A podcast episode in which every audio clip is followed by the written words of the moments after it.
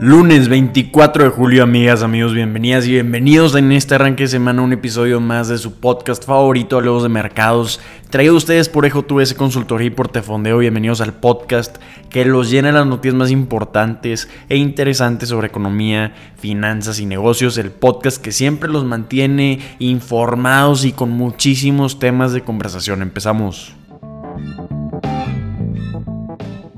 Empezamos hablando de cómo amanecieron los mercados el día de hoy en este lunes arranque semana y amanecimos con mercados flat, sin movimientos, pero les advierto, señoras y señores, agárrense de una vez de donde puedan. Si están sentados, agárrense bien de su asiento. Si están en el auto, abróchense bien el cinturón, que probablemente estemos en la semana más activa del trimestre. ¿Por qué? Porque presenta resultados el 40% de las empresas del Dow Jones, el 30% de las empresas del SP 500. ¿Y cuál va a ser la cereza del pastel?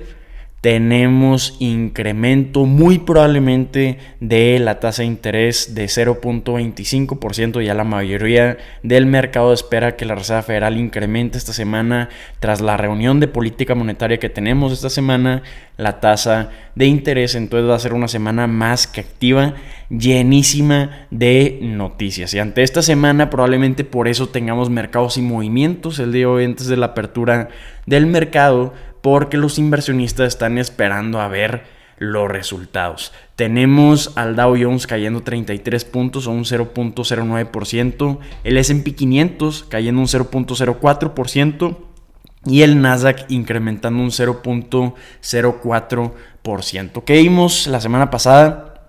Pues vimos que el Dow Jones por un pelo, por medio pelo, llegó a cumplir su décimo día consecutivo pintado de verde positivo este índice donde nos está demostrando que la más bonita también siempre quiere bailar. ¿Por qué digo que la más bonita también siempre quiere bailar? Porque el Dow Jones estuvo como que arraigado la mayoría del año, la primera mitad de 2023. Durante 2023 solo han incrementado un 6.31%, por mientras que la mayoría de la atención de los inversionistas está en el S&P 500 y en el Nasdaq. El S&P 500 en el año incrementó un 18.62% y el Nasdaq un 35.66%.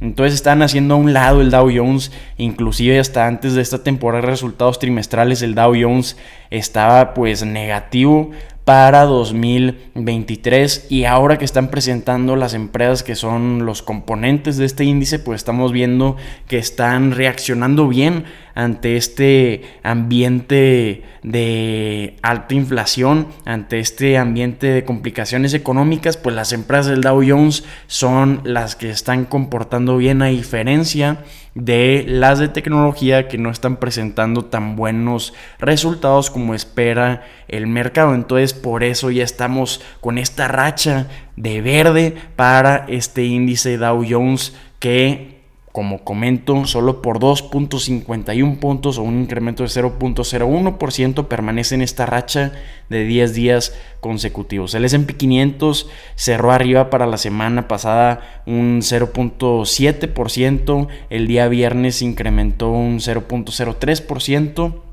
y el Nasdaq cayó para la semana un 0.6%, cayendo el día viernes un 0.22%. Estamos viendo, como comentamos, que el sentimiento de los inversionistas está convirtiendo un poco pesimista para las empresas de alto crecimiento, para las empresas de tecnología y se está tornando un poco optimista para las empresas ya consolidadas tradicionales de toda la vida. Entonces, muy interesante esta temporada de resultados trimestrales. Vamos a a estar viendo probablemente una transición, como estábamos comentando la semana pasada, de que los inversionistas van a estar tomando las utilidades de sus inversiones en empresas de tecnología para ponerlas probablemente en aquellas de menor riesgo, que son las empresas tradicionales. Entonces vamos a ver si continúa esta tendencia para esta semana ¿Qué resultados vamos a estar viendo esta semana? Pues como ya comentamos, el 40% del Dow Jones, el 30% del S&P 500, pero arrancamos con los más interesantes el día de mañana, 25 de julio, con resultados de Microsoft, Alphabet. El día miércoles tenemos resultados de Meta Platforms. El jueves es donde presentan la mayoría de las empresas, presentan empresas como McDonald's también. Entonces va a ser una semana muy activa. Pues el día jueves, como va a ser el día más activo, presentan 252 empresas. El miércoles presentan 200 empresas. El martes presentan 115 empresas, entonces sí vamos a tener muchos resultados trimestrales, vamos a tener mucho de qué hablar en los episodios del podcast de esta semana. Vámonos con noticias del cine, vámonos con noticias del Barbenheimer. No sé cómo acabo de lograr decir Barbenheimer, ya no me voy a arriesgar a volverlo a decir porque tuve que grabar esto tres veces porque nada más no podía decir Barbenheimer. Ya llevo tres consecutivas, entonces significa que ya lo puedo decir.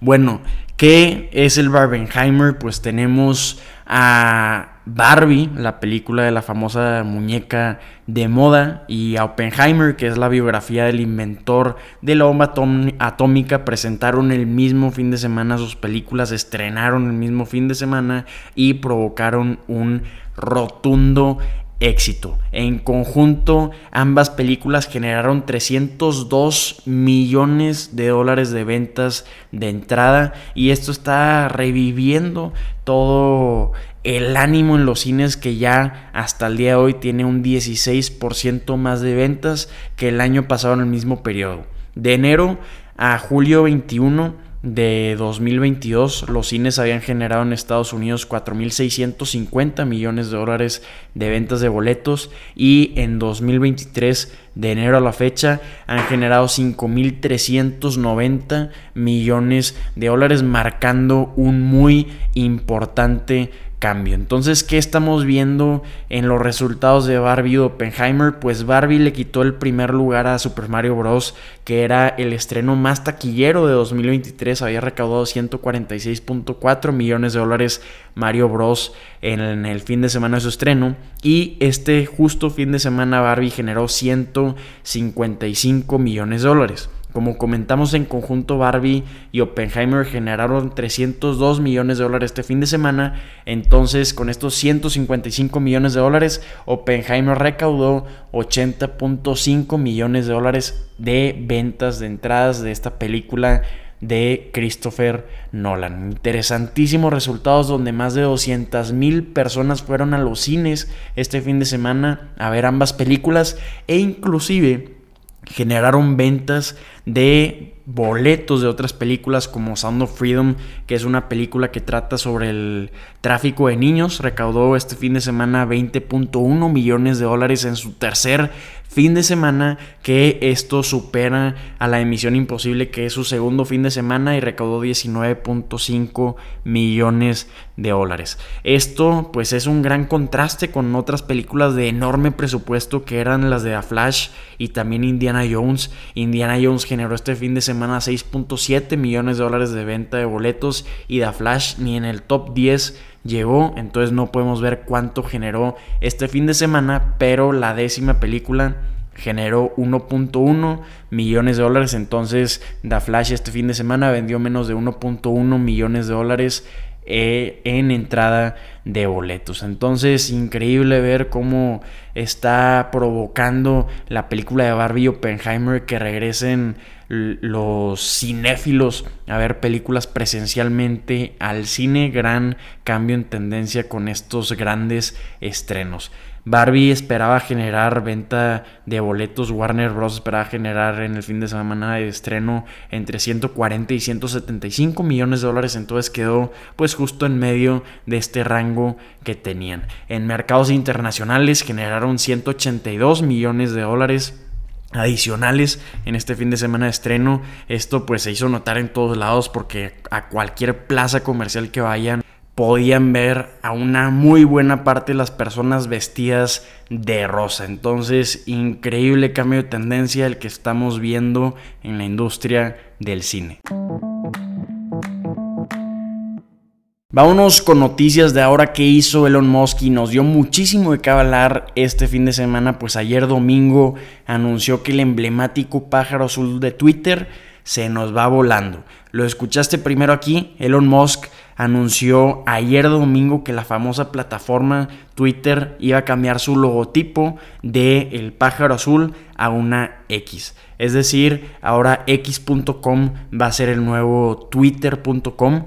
Tuiteó Elon Musk ayer y el logotipo de la X se activó ayer después de la medianoche. Entonces van a estar diciendo adiós también a la marca de Twitter, también a los pájaros de Twitter. Y si vemos el logo, el nuevo logo, podemos ver que es un guiño nostálgico a la antigua startup de banca en línea de Elon Musk, que era X.com, que más tarde se convirtió en PayPal tras una fusión.